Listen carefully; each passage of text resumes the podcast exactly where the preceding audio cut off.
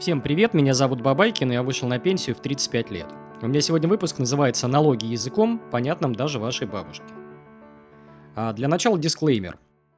Ну вот смотрите, я не являюсь налоговым консультантом, я не ваш налоговый консультант. То есть это ваши деньги, ваши проблемы. Я никому ни, и ничему не учу, просто делюсь своим опытом, своим мнением. Причем делаю это бесплатно, подчеркиваю. Вот. В любой непонятной ситуации, если вы что-то не понимаете из того, что я сейчас говорю, то мой вам совет – всегда обращайтесь к налоговым консультантам. Благо, это сейчас стоит копейки, достаточно недорого, э, э, это выгодно в первую очередь вам. Ну, я призываю этот выпуск смотреть э, глазами в том числе. Почему? Потому что будет много технической информации. То есть у меня сегодня опять презентация. Почему я не очень люблю смотреть ролики о налогах? Которые есть вот в современном YouTube. Ну, во-первых, это сложно, то есть они достаточно сложным языком сделаны, и читаешь, и немножко засыпаешь. Я сегодня буду стараться э, чуть проще язык использовать, э, чтобы вам было бы более понятно. Это скучно. Ну, то есть, смотрите, э, люди начинают вам рассказывать о какой-то тактике, иди получи какой-то вычет, иди сделай это и делай то, не рассказывая, а зачем, собственно говоря, мы должны это делать, для чего, какая стратегия. И, естественно, э, человек не понимает, зачем он это смотрит, и большая часть информации, которая э, мимо него проходит, э, ну, она просто в одно ухо влетает, в другое вылетает. Хотя сама по себе эта информация, она бесценная. И как раз я хочу начать со слайда под названием «Зачем?», потому что если формулировать вот эти вот вопросы э, в самом начале, то тогда каждый там кусок, связанный с налогообложением инвестора, он будет очень интересным, потому что здесь идет речь о деньгах, наших с вами деньгах, больших деньгах и об экономии.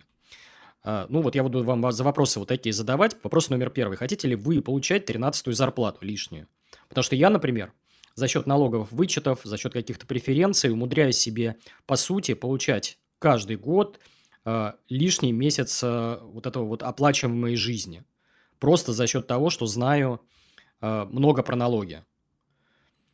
Далее, следующий вопрос. Хотите ли вы, чтобы ваш капитал рос намного быстрее? Я уже как-то в одном из роликов приводил картинку коллеги Спирина, где он показывал издержки разных там биржевых фондов, э, э, индексных фондов и так далее, где там рост издержек на 1% э, сильно уменьшает ваш капитал на длинном горизонте, там 10, 15, 20, 30 лет и так далее. С налогами все еще хуже. Потому что если вы здесь не будете над этим работать, то, опять же, на горизонте там 15, 20, 30 лет это будет совершенно другой капитал. Он может быть и в два раза больше, и даже в несколько раз, э, точнее, меньше, в несколько раз меньше, чем э, тот капитал, который мог у вас быть. А, что еще? Хотите легально не платить большую часть налогов?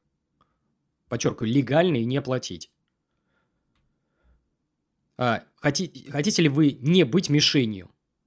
То есть не делать так, чтобы в случае чего быть, э, э, я не знаю, можно так грубо выраз, выразиться, вот человеком, которого стригут, и в случае каких-то там телодвижений, например, регуляторов или э, каких-то других чиновников – да, вовремя уходить из-под такого прицела.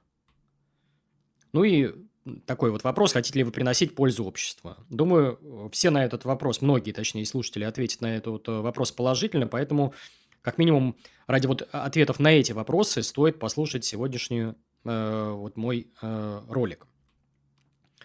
А, следующий момент. Вот здесь очень важное. То есть мы очень любим смотреть ролики про прогнозы экономические, про какие-то там политические ролики, кто что сказал, кто что сделал, что будет, каким будет курс, куда пойдут акции. А, никто из нас это не контролирует. То есть мы не можем контролировать вот это вот будущее, которое от нас не зависит. Но при этом мы полностью контролируем наши издержки. Вот здесь как раз будущее нам полностью под контролем, и можем мы даже математически просчитывать, а что будет э, с нами, если мы вот сделаем так или так. Здесь как раз контроль полный, потому что если вы, условно говоря, не сделаете определенное телодвижение, вы просто там на горизонте, в, опять же, в десятки лет просто сильно меньше заработаете. Про это нужно всегда помнить. Э, я, я уже говорил, что самые важные ролики – это, например, не о том, что купить в портфель, а о том, например, как меньше потратить. И у меня куча роликов о том, как там экономить, как вести семейный бюджет. Так вот, вопрос, э, связанный с налогами, это ролики из той же серии. Потому что здесь у нас ну, полный контроль, мы сами распоряжаемся, э, сколько мы в итоге заплатим в казну, исходя вот и, скажем так, чуть ли не из наших желаний. А, далее я расскажу про свои принципы, к которым я вот пришел э, в течение многих лет, э, связанные с налогообложением. Их несколько, они достаточно простые, они на ваших экранах. Принцип первый, ну, я считаю, что налоги – это враги инвестора, да, ну, условно говоря, их нельзя э, воспринимать как должное, и, э, соответственно, к ним надо э, относиться, ну, во-первых, с уважением, во-вторых, с вниманием, и, в-третьих, стараться, вот, скажем так, их минимизировать, то есть надо с этим работать. А, второй момент. Я не должен плодить сущности. Что имеется в виду? Это огромное количество счетов, это какие-то там куча счетов в разных юрисдикциях, которые я не понимаю, и так далее, и так далее. Потому что наши вот эти страхи в итоге могут э, нас толк, э, подтолкнуть каким-то лишним совершенно налоговым издержкам. Про них мы сегодня тоже будем очень много говорить. То есть мне не нужны лишние сущности. Лишние сущности – это лишние проблемы. Далее, я не люблю телодвижение, вот совсем. То есть э, у меня мой подход к налогам – это чем меньше телодвижений, тем для меня лучше. А, про это тоже сегодня будем много говорить. В любой непонятной ситуации, если я чуть-чуть, вот если у меня голова перестает соображать, а, о чем, собственно говоря, идет речь, я иду и нанимаю э, специально обученных людей, которые соображают, разбираются в налогах, которые изучают налоговый кодекс, а, которые внимательно его читают, следят за всеми изменениями, я у них за деньги покупаю вот эту услугу. Особенно, например, там в недвижимости, где постоянно все меняется, где черт ногу сломит. А, я стараюсь использовать все возможные лазейки. То есть, если есть возможность не заплатить легальный налог, я обязательно этой лазейкой воспользуюсь, я не буду там э, ждать особого приглашения. А, здесь я стараюсь учиться на чужих ошибках. То есть это очень важно, потому что я внимательно слежу за средой инвестиционной, читаю опыт маленьких частных инвесторов, и когда мне на глаза попадаются статьи, материалы, где инвестор там немножко ошибся с налогами, усложнил себе жизнь, увеличил налог, я эту историю очень внимательно записываю, откладываю в э, такой вот свой конспект, и потом эту ошибку анализирую делаю так, чтобы она у меня в моей жизни не повторилась. Здесь это важно. И, конечно, э, вот эти вот налоговое планирование, налоговый подход нужно делать, э, то есть подходить к этому вопросу сильно заранее, э, задолго до того, как случились какие-то там нежданчики. Вот, вот такие мои принципы. Следующий слайд, вот здесь я его назвал «Сделаю все сам». Опять же, я слежу внимательно за огромным количеством роликов, связанных с налогами в сети. И всегда вижу вот примерно такую картинку, которая сейчас на ваших экранах, когда человек там говорит, ну, там за замену колодок там несколько тысяч рублей, да я пойду сам лучше их поменяю. Или масло заменю. И вот он уже там сидит весь в, испачканный в грязи, в масле, пыта, в колодке поменял и сидит и э, хвастается тем, что не заплатил там какому-то мастеру, сервису и так далее. Ну, я считаю это неправильно, потому что с точки зрения вот грязного времени, потраченного на заполнение всех этих налоговых деклараций, чтобы разобраться, как оно все работает и так далее, уходит просто колоссальный объем не знаю, условно говоря, а, посредник, который может сделать вам под ключ, может обойтись, ну, к примеру, я не знаю, там, 3 тысячи рублей, 5 тысяч рублей, 10 тысяч рублей. Я считаю, что я за один день могу больше заработать, чем вот эта вот сумма. И вот этот потерянный день, который я спустил на то, чтобы там самому нажимать кнопки где-то там в какой-то программе специальной, шаблончике excel или еще где-то, он того не стоит. Поэтому мой подход здесь другой. Я не, я не говорю, что он единственно правильный. Возможно, есть люди, которые со мной не согласятся и скажут, что они маленькие частные инвесторы, и здесь им экономия выгодна. Я считаю, что чем больше ваш капитал, тем больше надо обращаться к услугам налоговых консультантов. А, и вот пример у меня таких э, сервисов, продуктов, э, которые просто берут это делают под ключ. Ну, например, сервис NDFL Guru, опять же, ссылка на ваших экранах – ребята позволяют делать там разные вычеты, отчитываться через э, по американским брокерам, по дивидендам, а, когда вопрос с дивидендами немножко сложный, например, на ADR, GDR, сегодня тоже про это поговорим. Замечательный продукт, то есть всячески рекомендую. А, ну, для альтернативы написал еще один сервис, ndfl.ru, ну, там можно, например, вычеты получать. В некоторых случаях брокерам тоже нужно обращаться. Есть во многих брокерах, э, ну, например, там в том же Финаме я сталкивался, там, в принципе, неплохая техподдержка, и ребята, которые там сидят, они немножко понимают про э, налоги, э, и отвечают достаточно адекватно. И когда задаешь им вопросы, они в техподдержке дают внятный ответ, как э, поступить в той или иной ситуации. То есть я этой опцией тоже постоянно пользуюсь, естественно, ее перепроверяю, потому что это все-таки не налоговый эксперт. Но вот первичную информацию можно получить абсолютно бесплатно, просто написав вашему менеджеру в техподдержке вашего брокера. Вот. А, Еще раз подчеркну, ваше время стоит дороже. А, вот картинка еще такая, э, я люблю на нее отвечать, э, периодически мне задают вопрос такой в комментариях, что инвесторы – это паразиты, зачем они вообще нужны обществу? Ну, у меня этот вопрос всегда вызывает улыбку, и я, э, вот картинка перед вашими глазами, я всегда таким людям отвечаю, коллега, обернитесь, пожалуйста, по сторонам, все, что сделано вокруг вас, сделано предпринимателями на деньги инвесторов. Так и только так все, чем вы пользуетесь, вот я не знаю, там, начиная от зубной щетки, заканчивая там телефоном, с, с которого вы только что написали этот комментарий. И дальше начинается интересный момент такой, ну вот с точки зрения налогов, да, вот э, пишет мне человек, называет меня паразитом. Я ему объясняю, слушай, коллега, я за прошлый год налогами заплатил больше, чем ты заплатишь налогами за всю свою жизнь. Это вот данность, в рублях это столько. Где тут паразитизм, вообще непонятно. А, соответственно, эти налоги потом пойдут на строительство больниц, школ, детских садов, еще каких-то учреждений, там, дорог. Это вклад колоссальный. Помимо там других заслуг инвесторов, есть и налоговая заслуга, потому что в относительных величинах мы, может быть, и немного платим, но если смотреть именно абсолютные цифры в рублях, не в процентах, а в рублях, то у крупных инвесторов это просто колоссальные объемы денег несравнимые с человеком, который там, я не знаю, получил зарплату 50 или там 100 тысяч рублей, заплатил свои там процентики и э, там кричит, вот я там налогоплательщик. Инвесторы платят больше. А, ну, это лирика. Идем, соответственно, э, к следующему слайду. Хочется похвалить э, налоговую службу России – это просто небо и земля. То, что я вот сталкивался, например, там еще какие-то там 10, 12, 15 лет назад с налоговой, то, что сейчас, это просто, ну, космос, то, чего добилась налоговая служба. Огромное количество приложений на любой счет личные налоги. А, есть сервис для самозанятых, где можно там буквально одной кнопкой вести, ну, по сути, такую микропредпринимательскую деятельность. А, минимальное количество телодвижений, то есть все делается там не выходя из дома по одной кнопке, все делается за вас. Это с точки зрения самой налоговой, насколько они здорово все автоматизировали. Да? С точки зрения брокера тоже. В России брокер э, является вашим налоговым агентом, и все налоги, большую часть налогов э, взимает за вас сам. Делает это под ключ, вам даже париться об этом не нужно. Работодатель то же самое. Вы получаете зарплату, он делает вот э, все эти телодвижения, связанные с взаимодействием с налоговой, э, за вас и, и под ключ. И это, конечно, очень удобно, просто несравнимо с, например, моими коллегами, которые живут в развитых странах, в кавычках, и когда они взаимодействуют с налоговой, у них не все так здорово, как у нас. За это, конечно, комплимент нашей налоговой. Э, колоссальный сдвиг. Дальше, что интересно, вот как ни странно, вот я сейчас такую фразу здесь написал, что быть инвестором в Российской Федерации выгодно.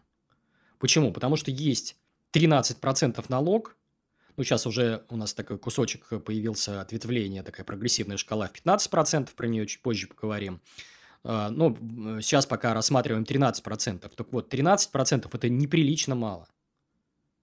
Просто очень мало. До смешного мало. То, сколько взимают сегодня с инвесторов. И сравните, например, инвестора с предпринимателем, который думает там над НДС, над социальными налогами, взносами в пенсионный фонд, налог на прибыль, на дивиденды, налог на имущество, если оно у него есть, транспортный налог, если у него в бизнесе используются там какие-то автомобили, грузовики или еще что-то. Он обо всем этом думает. Мы думаем только о цифре 13%, либо 15%, для, если вы большой инвестор, крупный. И это здорово. Далее. А, я рекомендую начать вот прям немедленно задуматься о написании истории своего капитала. Откуда у вас взялись деньги, а, чтобы вы могли, а, скажем так, документально подтвердить, где деньги, да, и откуда они взялись. Почему? Потому что налоговый уже сейчас видит все. То есть даже если вы сейчас на сайте зайдете, там появился специальный раздел, который показывает все ваши траты по карточкам, да, по банковским счетам.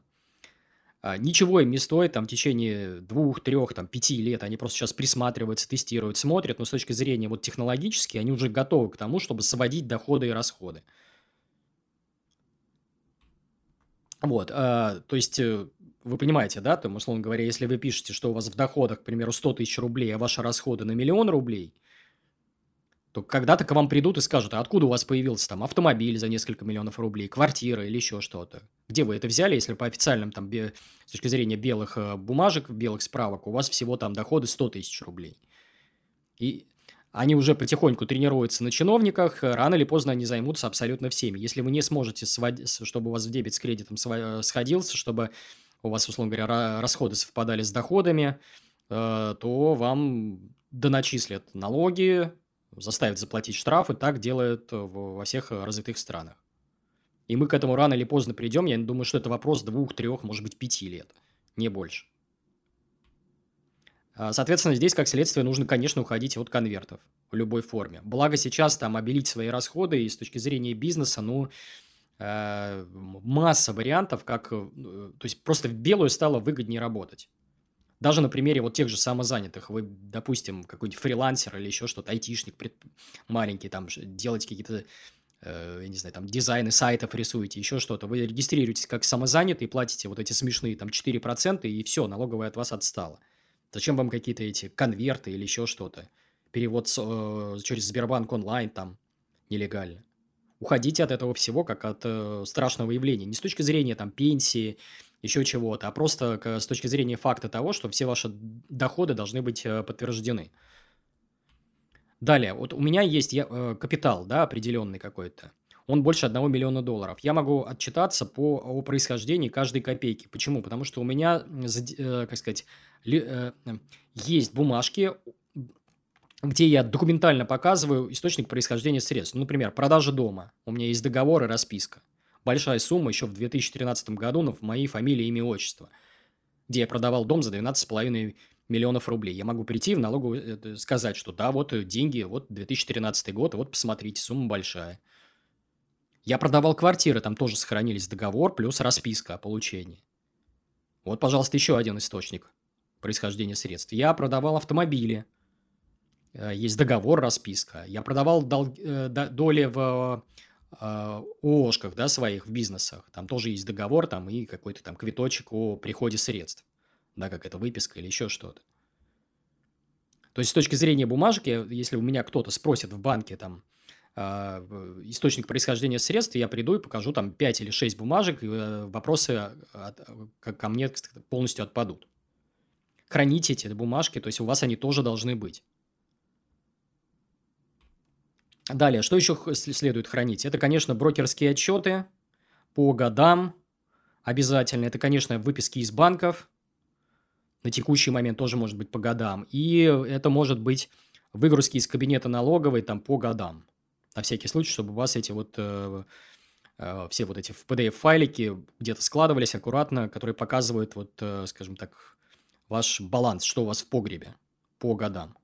Потому что, например, такую бумажку у вас могут попросить э, где угодно. Например, вы там решите открывать счет где-нибудь у западного брокера, да, и он скажет, а покажите, пожалуйста, вот, вот весь вот этот набор бумажек, чтобы показать источник происхождения средств. И если вы им предоставите, к вам вопросы отпадут. Они скажут, да, видно, все понятно. Откуда, чего и как. Настало время для нативной интеграции. Вы постоянно в комментариях спрашиваете меня о том, как пробить потолок доходов и за счет чего откладывать деньги. Вот вам ответ. Минимальный доход эксперта в недвижимости – полтора миллиона рублей в год. Это в среднем 125 тысяч рублей в месяц. Топовые эксперты в недвижимости зарабатывают 5 миллионов рублей в год, и это 416 тысяч рублей в месяц. Перечислю основные преимущества профессии эксперт в недвижимости. Это отсутствие потолка доходов, гибкий график работы и профессия будет кормить вас до глубокой старости. Я советую идти учиться к Сергею Смирнову, Сергей – самый популярный эксперт на рынке недвижимости России. За 12 лет он обучил 17 тысяч агентов в 47 городах России. Еще он помогал Сбербанку в развитии продукта «Дом Клик».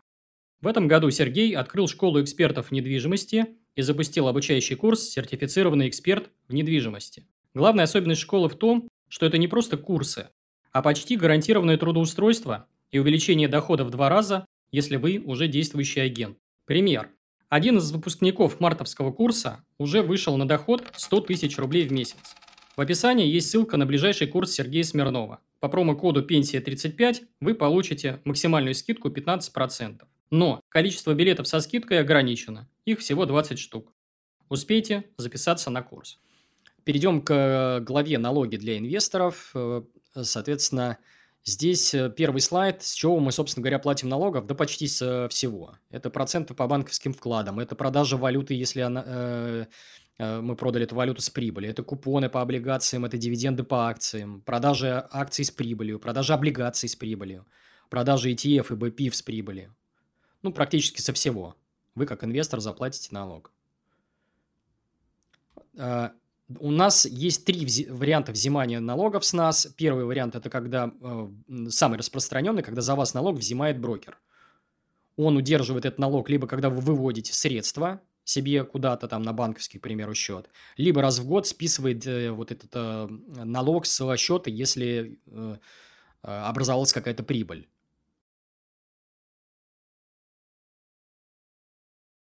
Значит, соответственно, второй вариант э, налог взимает непосредственно налоговый. То есть, допустим, у вас на брокерском счету не было средств для списания, и брокер говорит, ну, не смог я с него ничего удержать, соответственно, этим потом э, отправляет какую-то декларацию в налоговый, налоговый смотрит, что вы ей что-то должны, и вам внутри личного кабинета начисляет вот этот вот налог.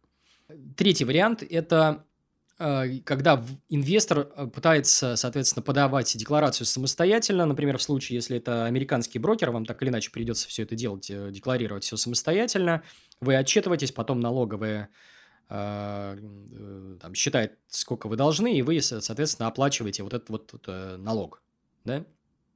Опять же, через личный кабинет налоговый. Вот.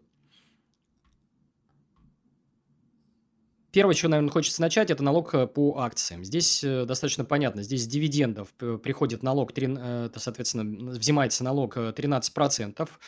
Дивиденды к вам уже на счет чаще всего приходят очищенными от этого налога. То есть вам уже об этом вообще беспокоиться не нужно, ну, за исключением некоторых случаев, о которых сегодня еще поговорим. А, либо второй вариант, если вы купили дешевле Э, чем продали, э, то есть нарисовалась прибыль, и с, вот с этой прибыли вы тоже заплатите 13%. Ну, с акциями более-менее понятно. Далее.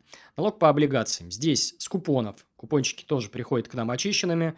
13% налог, причем сейчас э, любых купонов, неважно какая это облигация, там ОФЗ, корпоративная облигация, муниципальная, то есть со всех на купонов мы платим налог 13%. Второй вариант.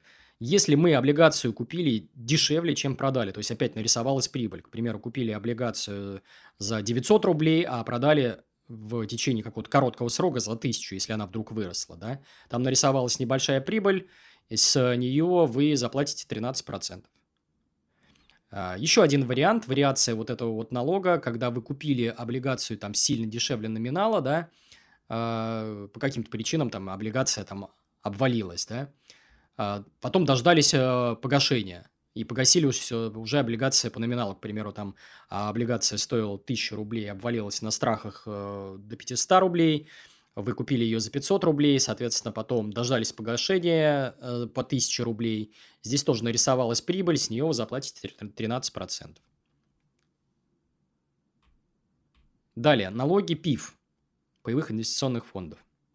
Если у нас паевой, паевой инвестиционный фонд зарегистрирован в Российской Федерации, и внутри него э, напиханы бумаги тоже российские, то здесь нет налога на купоны и на дивиденды. И этим многие пользуются. Такая вот опция есть. То есть здесь ПИФ освобождается от налогов, такие э, определенные такие налоговые каникулы, если можно так сказать. Если же ПИФ зарегистрирован на, на территории Российской Федерации, но у него внутри бумаги не российские, к примеру, американские, то налог удерживается в стране эмитента. Вот. При этом э, большинство пифов из РФ платит налог 30% на дивиденды. Вот такая вот у них ставка, высокая достаточно. А, есть у нас отечественные, как я их закавычил, ETF, это, например, там продукты от Finex, то есть что имеется в виду? Это когда русские корни, э, русские основатели, но они где-то зарегистрированы в других юрисдикциях, более белых и пушистых, европейских там или еще каких-то. Ну, к примеру, там, Ирландия. А там своя особенность налогообложения. Э, соответственно, вы платите налог 13% при продаже, если нарисовалась прибыль. Есть льгота долговременного владения, о ней мы чуть позже поговорим, то есть можно ее применять. Вы можете их покупать на ИИС, про ИИС тоже чуть позже поговорим. Здесь налог за вас заплатит сам брокер, если вы держите такой вот ETF, отечественный, например, финексовский продукт. А, дивиденды и купоны у большинства отечественных ETF, они реинвестируются обратно, хотя хотя сейчас эта ситуация, наверное, будет меняться. То есть уже поправки какие-то есть, и будут э, ETF, а, где будет выплата и дивидендов, и купонов. Для кого-то это минус, но с точки зрения налоговой там оптимизации это может быть плюсом. А если же, допустим, вот смотрите, дивиденды внутри, э, допустим, вот этого отечественного ETF, какие-то иностранные бумаги других э, юрисдикций, да, то там действуют льготные ставки, э, налоговые ставки по дивидендам. У меня вот здесь табличка из презентации Финекса или из статьи, я уж точно не помню, э, ставки по странам, да, вот возьмите большие регионы, типа США, там посмотрите Германию, э, то есть у них здесь так или иначе льгота действует, да, чуть меньше придется за оплачивать вот за вот эти вот дивиденды, и это выгодно с точки зрения вот сокращения издержек. Вспоминаем, опять же, первый слайд про дырявое ведро. Далее, налог при продаже валюты. Он, как ни странно, тоже присутствует. То есть, э, по мнению, соответственно, наших регуляторов, валюта – это имущество. Иностранная валюта – это имущество. То есть, брокер э, здесь за вас э, вот этот вот налог не заплатит. Допустим, вы отправили рубли на валютную секцию своего брокера, там про, э, обменяли их на доллары, дождались, пока доллар там улетел, к примеру, там, к 80 и более, у вас здесь нарисовалась прибыль, вы должны заплатить э, налог, так или иначе.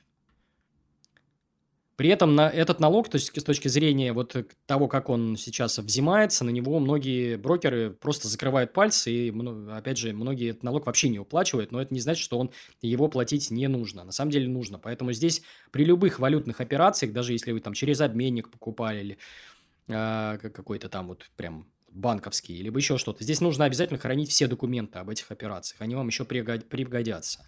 При этом, если вы держите валюту более трех лет, то декларация вот о том, что вы там а, получили какую-то прибыль, она здесь уже не нужна. Здесь также возможны имущественные вычеты, про вычеты у меня будет отдельный блок, про них все, еще сегодня поговорим.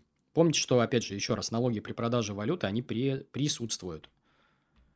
Далее, э, валютная переоценка активов. Допустим, вы фанат, адепт э, там, американских акций, да? вы так или иначе в нашей юрисдикции будете попадать вот на эту вот валютную переоценку активов, про нее нужно помнить всегда. А, что имеется в виду? Налоговую волнует наш рублевый доход. Ей нет дела о том, а, выросло у нас все в долларах или упало, их интересуют только рубли. Исходя из этого и надо действовать.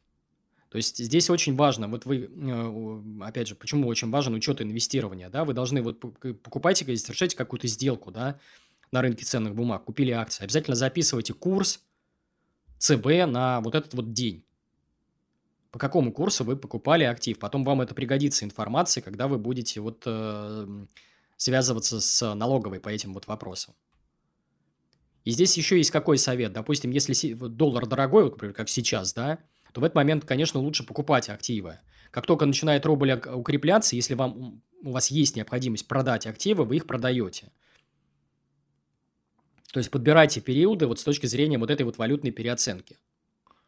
Конечно, попадать не всегда получается, некоторые на это закрывают глаза, но как минимум с точки зрения продажи активов выгоднее, когда идет период укрепления рубля, а, чтобы не переплачивать э, с точки зрения вот налогов. А теперь налог с дивидендов ну, например, берем те же дивиденды по акциям РФ, здесь все просто. Есть налог 13%, он совершенно понятный, вы платите, он приходит к вам, соответственно, дивиденд на счет, уже очищенный от налогов, ничего, париться не нужно. Это вот как раз вот путь наименьшего сопротивления, о котором я вначале говорил. Почему я не люб... Э, очень люблю минимум телодвижения? Потому что я знаю, что я по дивидендам вообще не парюсь. Практически. Дивиденды по акциям США. Здесь чуть посложнее. А, ну, первое, что вы должны сделать, это вот базовое совершенно. Практически сейчас у любого блокброкера есть так называемая возможность а, подписать форму а, W8BAN. Это форма о том, вы, вы говорите налоговой США, что вы не являетесь налоговым резидентом США. Вот в чем суть этой формы. Опять же, делается это сейчас практически у любого российского брокера, с этим проблем ну, нет. Далее, что вы делаете? Вы подаете налоговую декларацию, 10% с вас удерживают американцы, и остальные там вот эти 3% вы платите в РФ, то есть декларируете здесь все ручками – не получится сделать здесь все вот э, так, как с акциями РФ. Придется это все руками делать, декларировать. И не декларировать нельзя, потому что ну, налоговые эти, все эти потоки все это видят.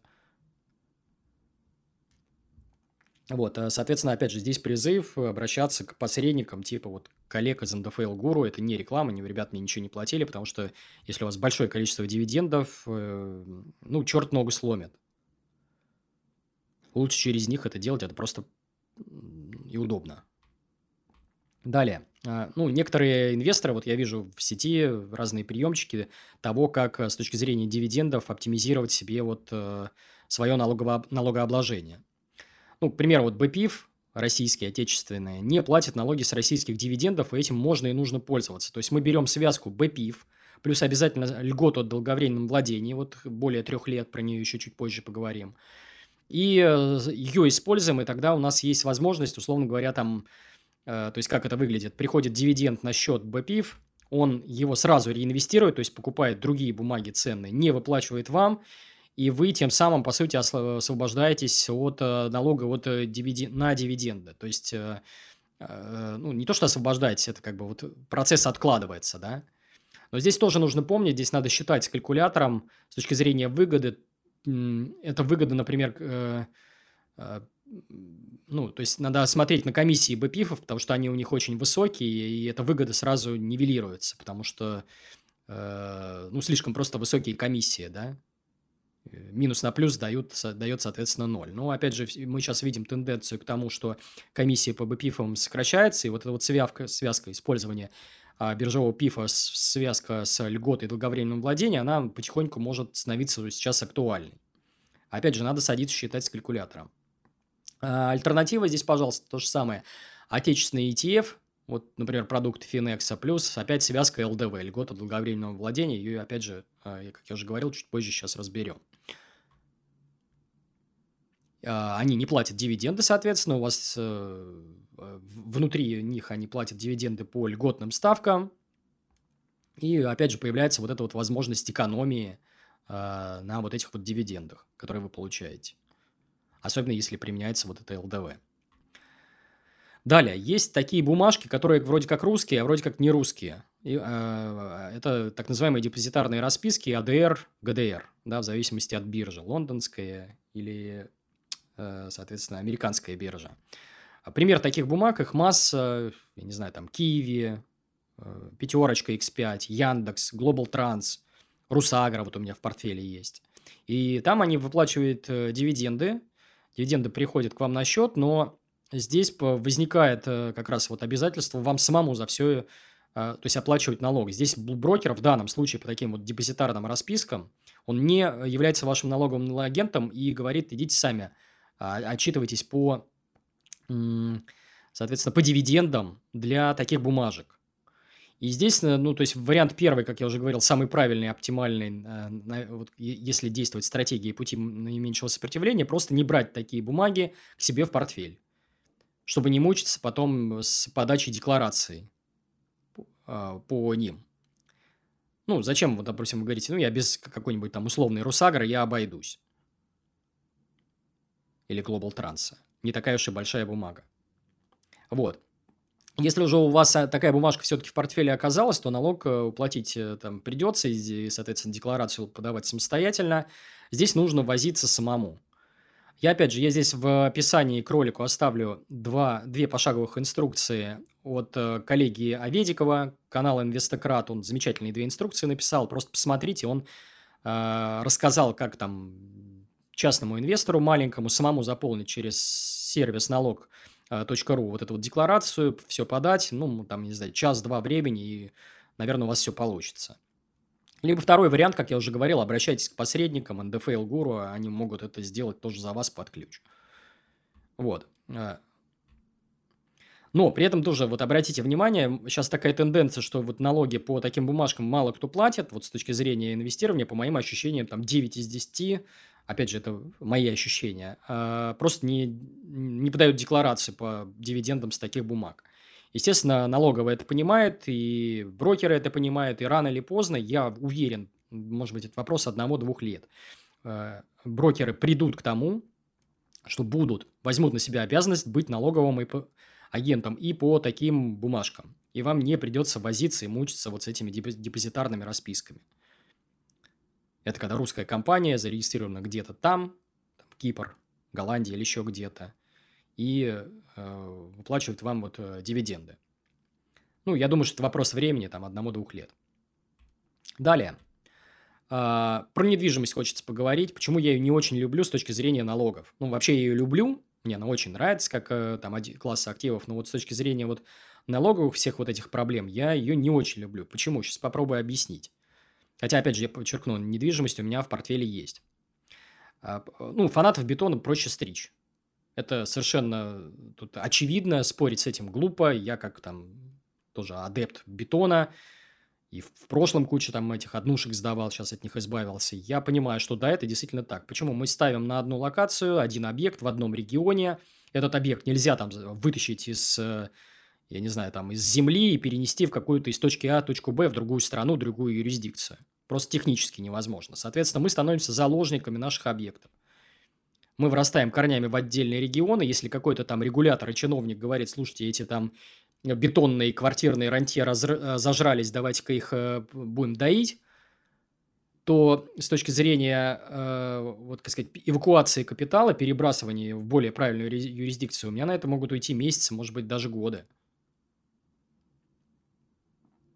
Вот. При этом есть огромное количество налоговых тонкостей, о которых мы не знаем, потому что у нас люди недвижимость покупают не только же в России, а в других регионах тоже. И бывает, например, там в английском праве есть куча юрисдикций, где есть налог э, на наследство, там процентов 40, к примеру. И родственники, когда там наследник ушел, потом узнают, что им нужно 40% от этой там виллы где-нибудь, э, не знаю, там на Кипре или еще где-то взять и оплатить в казну того государства. Для них это шок часто бывает. При этом мы про эти тонкости налоговые вот сходу не знаем. Я сейчас буду рассуждать в первую очередь, то есть я не люблю как инвестор купи-продайку, поэтому я не буду рассуждать про налоги, связанные с купил недвижимостью, продал. Это целая отдельная история. Опять же, призываю посмотреть выпуск моего коллеги Смирнова, где он позвал в гости эксперта налоговой, где они там длительное время разбирали налоги, связанные с недвижимостью. Он там очень много про это рассказывал. А ролик я оставлю в описании, пересмотрите его обязательно. Вот, а, поговорим просто про аренду, потому что здесь все понятно. Э, у нас есть несколько вариантов получения ренты с объектов недвижимости. К примеру, мы владеем готовыми арендными бизнесами. Какие-нибудь магазины «Пятерочка», э, там Wildberries, пункты Озон. Либо это могут быть простые элементарные однушки рядом с метро, там в Москве, в Питере или в каком-то там крупном городе, неважно. Здесь все достаточно понятно. У вас есть три способа декларирования налогов, ну, у нас э, многие используют четвертый способ, вообще не оплатить, и это глупо и дорого, и не надо так делать, перестаньте этим заниматься, не надо так делать. Хотя 9 из 10 продолжают не платить налоги, не надо, я уже подчеркну, так делать, потому что рано или поздно, ну, к вам придут. Если говорить про белые варианты, то это первый вариант как физлицо, и вы платите там 13%. Второй вариант – это вы ИПшник, и вы платите 6%. И третий вариант замечательный, особенно для маленьких э, э, таких вот э, квартирах, к примеру, рантье, где доход небольшой, к примеру, меньше там 200 тысяч рублей, э, точнее 2, 2 миллиона 400 э, в течение года, то вы просто регистрируетесь как самозанятый, выбираете там опцию, что вы квартиру сдаете, там аренда квартиры есть такая опция, вам прилетает платеж на карточку Сбера, или куда-нибудь вообще в конверте вам дают там платеж за квартиру, к примеру, 30 тысяч рублей, вы нажимаете кнопочку «Получил 30 тысяч рублей», и через месяц вас попросят платить налог. И так каждый месяц. Настолько все элементарно стало, что для меня просто дикость, почему все э, квартирные рантье до сих пор на эту опцию не перешли. И налог копеечный, то есть 4%, просто смешной. Вот. А, соответственно, здесь, э, опять же, если говорить про э, тех же ИПшников, то я рекомендую обращаться к налоговым консультантам. Вот у меня здесь контакт, опять же, к, э, э, Григория Кузенкова, WhatsApp его э, на ваших экранах. Э, много всяких тонкостей, да, там можно получать огромное количество вычетов каких-то, э, например, как ИП, э, не платить э, взносы в фонд, точнее, такой вычет делать, да, э, ну, много разных вариантов, здесь нужно советоваться, да. А, э, то есть, если, например, у вас суммы небольшие, связанные от аренды, которые приходят к вам, то здесь, в принципе, достаточно самозанятого. Если уже это какой-то большой объект, к примеру, ГАП, то здесь, конечно, лучше обращаться, ну, то есть выбирать форму ИП, обращаться к налоговым консультантам, и они вам всю схему распишут, как это все правильно делать под ключ. Тут лучше идти всегда к профессионалам. А следующий момент про налоговые вычеты хочется говорить. Большой блок э, у меня сейчас будет. Ну, некоторые, смотрите, некоторые вообще не понимают, что такое налоговый вычет. Давайте попробуем простым языком разобраться, а что это. Вы получили зарплату, да, белую, не в конверте, а вот белую зарплату, да, или там продали недвижимость. У вас э, там нарисовались, там, вы заработали условные 100 тысяч рублей. Появилась э, прибыль, да, в глазах налоговой. Вы должны с этой вот прибыли э, заплатить налог 13%, вот с этой суммы. Но у вас есть возможность этот налог уменьшить. Как это сделать? А, если вы понесли расходы определенного рода, которые государство считает нужными, там, важными, целевыми там, и так далее, то, э, ну, к примеру, это расходы там, на лечение родителей или на ваше личное леч э, лечение, то вот этот вот расход можно взять и сказать, вы знаете, я понес расход на лечение, и я хочу сделать так, чтобы как бы сказать, компенсировать вот этот вот налог. То есть, первый вариант, я могу вернуть часть ранее уплаченного налога, если, например, с зарплаты у меня его вычли. Либо второй вариант, не платить вот этот налог, сказать, вы знаете, вот у меня бумажки есть, показывающие, что я лечение маме оплачивал. Вот, и спокойно не платить вот этот вот э, налог. Чем я, например, успешно пользуюсь. То есть, у меня там вычетами на лечение, вычетами на какие-то другие, по, по другим там целевым расходам, я набиваю какую-то ну, приличную сумму да, каждый год. А есть э, разные типы вычетов. Да? Есть э, вычет э, ко всем видам дохода облагаемого 13%, там куча разных вычетов. Там стандартный вычет на, на детей, социальный вычет – это обучение, лечение, благотворительность. Фитнес сейчас даже появился есть возможность, я еще не пользовался этой опцией, но в этом году постараюсь изучить как э, вот это вот направление, а, потому что у меня аж два абонемента фитнес-клуб, как бы там немножко что-нибудь забрать обратно у государства. Это инвестиционные вычеты из типа А. Это имущественный вычет при там, покупке жилья или строительстве жилья. И есть э, вычеты, это отдельные виды дохода, да. Это, к примеру, вы продаете недвижимость, продаете какое-то иное имущество, Э, совершаете операции с ценными бумагами, и там есть разные вариации, такие как, например, ИИС типа Б, э, по сроку владения, перенос убытков из прошлого. Сейчас мы про все это поговорим. Вот. Э, ну, начнем мы, наверное, с ИИСа, да, потому что это такой типовой вопрос, про который часто там спрашивают, куча там миллион роликов в сети, и все равно один и тот же вопрос, что такое ИИС, как его открыть там, в чем суть, и огромного количества инвесторов э, его до сих пор нет. И это странно. Почему? Потому что, ну, смотрите, что такое ИИС? Это просто брокерский счет. Обычный брокерский счет. Ничего особенного. Он сильно не отличается от э, стандартного брокерского счета, внутри которого вшита халява от государства. Именно халява. Особенно если говорить про ИИС типа А. И этой халявы вы обязаны просто воспользоваться. А, максимально пополнить ИИС можно на 1 миллион рублей каждый год вы должны иметь не более одного ИИС. То есть нельзя сделать у одного брокера ИИС открытие, у другого так сделать нельзя.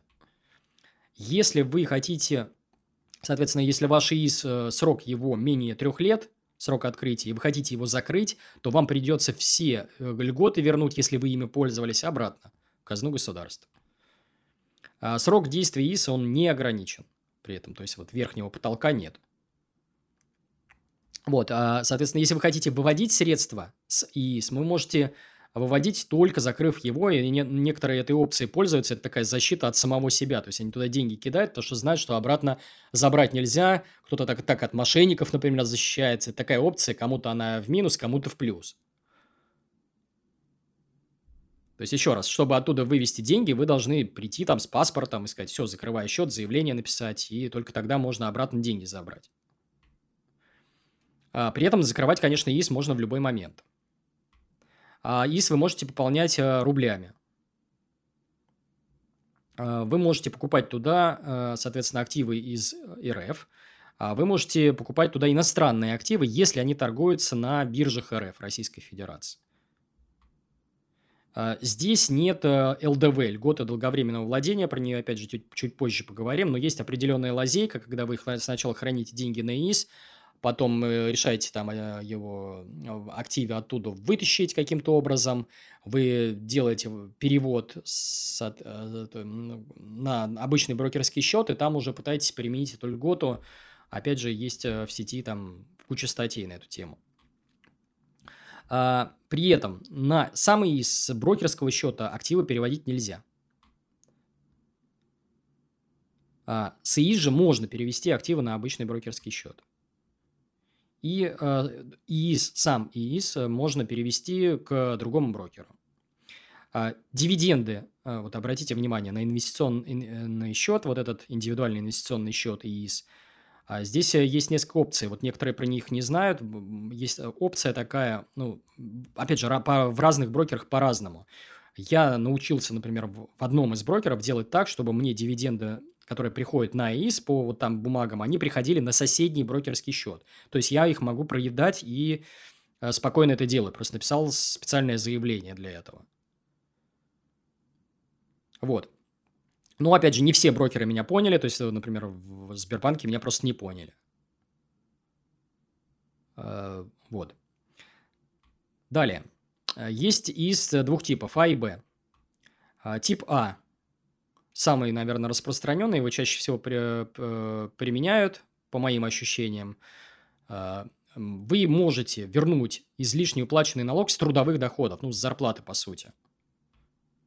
Для этого у вас должна быть по возможности белая зарплата, к примеру, там 50 тысяч рублей на руки, ну или там меньше, не, ну такая, такая существенная белая зарплата. Э, дальше схема очень простая. Вы пополняете счет на 400 тысяч рублей и получаете льготу 52 тысячи рублей, э, в, соответственно, в следующем году. Я вот этой опцией постоянно пользуюсь. Сейчас расскажу даже как. С учетом даже того, что у меня нет э, белой зарплаты. Тоже лазейка есть. Посмотрите дальше, сейчас расскажу. А, ну, почему цифра 52 тысячи рублей? Потому что это потолок, это максимальная льгота, которую можно получить. То есть, если э, сумма больше, э, если вы захотите там, если у вас зарплата белая больше, вот выше вот этого потолка 52 тысячи рублей, не прыгнуть. Меньше можно взять, соответственно, а больше нельзя. А, Кому она не подходит, кому этот э, тип из типа А не подходит. И людям, которые большую часть зарплаты получают в конверте. Просто не подходит, потому что вы не сможете справками доказать, что у вас высокая белая зарплата. Это не подходит ИПшникам, потому что ну, ну, у них другой, соответственно, тип э, а, налогообложения, и здесь не получится вот это вот все применить. А, это не подходит льготникам, ну, например, пенсионерам. По той же самой причине нет вот этой вот Э, высокой белой зарплаты. Для них как раз есть тип Б, есть типа Б. Вы можете не платить налог при продаже активов. Но при этом у вас налог на дивиденды и купоны, он остается. А кому подходит этот налог? Как раз тем, у кого в зарплата в конверте, МПшникам, э, пенсионерам и так далее. Здесь обратите внимание, здесь очень важно в то, что вы должны активы брать на долгосрок, и этих активов должно быть много, ну, с точки зрения в объеме этих активов, в стоимости там в рублях. Тогда получается, что там на длинном горизонте вы можете очень существенные налоговые льготы себе получить. Вот, к примеру, запихивая там по одному миллиону рублей каждый год, да, там через какое-то время, там через 10-15 лет у вас нарисуется там какая-нибудь глобальная большая там бумажная прибыль, от которой можно будет просто взять и уйти. То есть продать активы и никаких налогов вообще не заплатить с, с того, что вы вот заработали на, соответственно, продаже этих активов. Вот смотрите сами, кому как выгоднее. Если вы спросите меня, я пока пользуюсь ИИС типом А. Вы спросите, а как я получаю вычет без э, белой зарплаты? А, очень просто рассказываю. У меня есть запив активы. Про него я снимал целый отдельный ролик, про как я, куп, чуть, точнее, как я купил магазин «Пятерочка». А, это коммерческая недвижимость, бумажная коммерческая недвижимость. Повторяться здесь не буду, в чем ее суть. Опять же, пересмотрите ролик, кому интересно. У меня там есть доходы специальные. И эти доходы проходят в налоговые как доходы, облагаемые по ставке 13%. Код дохода 4820. Я не знаю, что это такое, но я по ним уже каждый год получаю вычеты, уже несколько лет. Меня пугали и говорили, что там, допустим, с этого года э, это все отменяется, у вас не будет уже возможности получить этот вычет. Ну, в 2021 году я еще этот вычет получал. По ощущениям, я думаю, что я и в 2022, ну, будем выяснять, я просто в 2022 попробую еще раз получить этот вычет, э, уточню в налоговой, уточню у своего, соответственно, вот управляющей компании актива, как оно и что. Э, если у меня все получится, я про это себя в телеграм-канале обязательно напишу. И у меня здесь тоже существенные вот э, объемы проходят по вот этому вот э, паям актива. И я здесь большие вычеты набиваю в итоге суммарно. Это один из способов. У меня помимо этого есть еще, например, книги, где я получаю роялти от магазина Литрес и от другого издательства э, «Концептуал». Такой вот доход, он там проходит как э, такой аналог трудового, трудового дохода. Я уж не помню точный там код какой-то, но так или иначе по нему я вычет спокойно получаю. У меня есть рекламные доходы от Яндекс.Дзена, где тоже я там в правильной форме получаю доход, который можно и нужно применять э, к, э, соответственно, вот э, к, к вычету, да, использовать вот эти справки. То есть три источника у меня. Хотя я нигде официально в белую не трудоустроен. Вот такая вот опция, даже у инвесторов-пенсионеров есть возможность получать вот этот вот вычет типа А, и было бы желание. А, теперь поговорим про ЛДВ. Я сегодня про нее много говорил. Это льгота долговременного владения. Очень важный инструмент любого инвестора. Вы должны про него его очень внимательно изучить. Не только мой ролик, но и посмотреть кучу других роликов желательно а, в сети, потому что это ваш главный союзник. То есть, по-хорошему, бумажная прибыль, которая у вас нарисовывается от того, что вы купили актив там, не знаю, там, за 100 рублей акцию, она выросла там в 10 раз, вы по-хорошему от этой прибыли э, хорошо бы вообще не платить налогов, и у нас такая льгота как раз есть. Она и называется как раз льгота долговременного владения. Как она работает? Вы держите актив 3 года. После этого, если у вас появляется желание его продать, у вас налога не будет. Замечательная опция. Но тут есть потолок. Очень важный, про который нужно помнить, особенно большим, жирным, там, толстым инвесторам, да, у которых большие капиталы. Здесь э, формула следующая. Количество лет владения помноженное на 3 миллиона рублей. То есть 3, э, к примеру, года владеете, умножить на 3 миллиона рублей, это, соответственно, у вас всего 9 миллионов рублей, э, та налогооблагаемая база, точнее, вот прибыль, да, э, по которой вы не, с которой вы не заплатите налог. У меня, например, это уже не так. То есть я сейчас, к сожалению, или к счастью, там, не знаю, как сказать, сижу и чешу голову и понимаю, что у меня вот так вот сходу применить эту льготу не получится, потому что у меня бумажная прибыль э, сильно больше, чем 9 миллионов рублей. Вот это вот виртуальная, которая у меня нарисовалась с моих активов. Но опять же, большинство частных инвесторов, э, э, это главная боль, пока их сильно не беспокоит, вы эту льготу обязательно должны и обязаны, наверное, применять. То есть у, у вас очень простая формула. Э, всегда покупайте активы с горизонтом как минимум 3 года чтобы потом, если у вас там по ним нарисовалась прибыль, не платить с них налог. Здесь очень важно изучить метод FIFO. Э, это первым пришел, первым ушел. Э, здесь математика такая, что вы, например, в один, там, в первый месяц купили акции какого-нибудь там условного Сбербанка там за 300 рублей или там за 400, неважно. Вот, а потом э, прошла какая-нибудь там коррекция, все в два раза упало, и покупаете за 150 рублей. Когда вы начинаете продавать свой актив, налоговая считает так, что вот те акции, которые вы по 300 покупали, они у вас первые. И по ним считается математика э, с точки зрения налогообложения. Поэтому здесь э, очень простой э, совет, э, табличка в Excel, где вы письменно записываете, что вы купили такого-то числа акций Сбербанка по такой-то цене. И когда вот этот срок настигает, вы смотрите, а что вы там продаете. Не попадаете ли вы на этот налог? То есть вы должны додержать вот те самые первые купленные акции Сбера, э, которые вы купили еще по 300. Вот. Или наоборот по 150, не суть. А, далее, как применять эту льготу долговременного владения? Э, вы пишете заявление брокеру, говорите, вы знаете, вот я хочу продать бумаги и э, продаю активы, да, вот заявление примите у меня, пожалуйста. Не все брокеры его принимают, но те, которые принимают, они вам эту льготу предоставят, и вот этот налог с вас не возьмут, да, применят эту льготу. Если брокер скажет, что он такие заявления не применяет, то здесь тогда расклад такой. Вы продаете актив, у вас нарисовывается вот эта бумажная прибыль, налоговая считает, что у вас эта прибыль образовалась, вы потом приходите к ней с заявлением на возврат и говорите «нет, нет, нет». Я хочу воспользоваться льготой долговременного владения, хочу применить вот этот вот вычет и хочу, чтобы вот эти лишние деньги с меня не списывались. Опять же, если вы не знаете, как это делать самостоятельно, то обращайтесь к посредникам, они эту услугу делают под ключ. Посредников я давал в начале презентации. Ничего сложного. Далее, пятилетняя льгота. Это вот такая интересная опция, которая появилась недавно. Постоянно меняется законодательство, и я внимательно за ней слежу, но толком ее не понял. Вот сейчас просто расскажу, как я ее себе понял. А, возможно, где-то я ошибся, надо будет смотреть, а как она, собственно говоря, применяется. Потому что ну, нет еще практики по ней толком в новой редакции.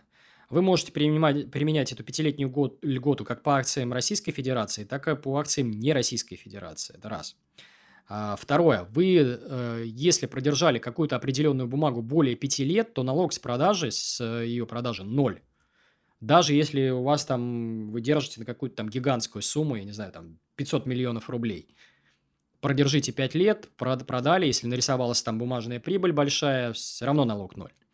Но здесь есть оговорка, которую я вот толком не очень понимаю. Не любые акции можно э, применять, вот под, не, не любые акции подпадают под эту пятилетнюю льготу. А вот формулировка, я ее прям зачитываю, как есть.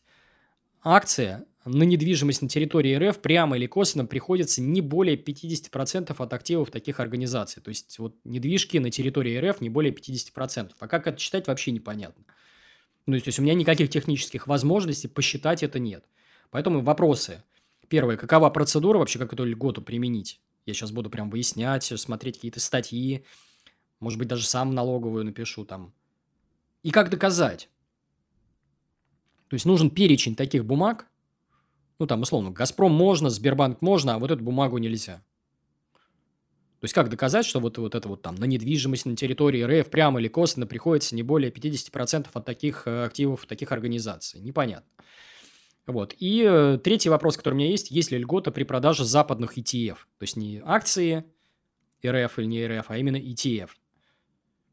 Я думаю, что ответы в 2022 году э, мы на эти вопросы все получим. Если такая льгота будет действовать, она будет, как сказать, покрывать э, те бумаги, которые, например, у меня в портфеле, то это, по сути, счастье и подарок. Мне достаточно подержать там э, какой-то определенный период. Ну, 5 лет – это небольшой срок для инвестора.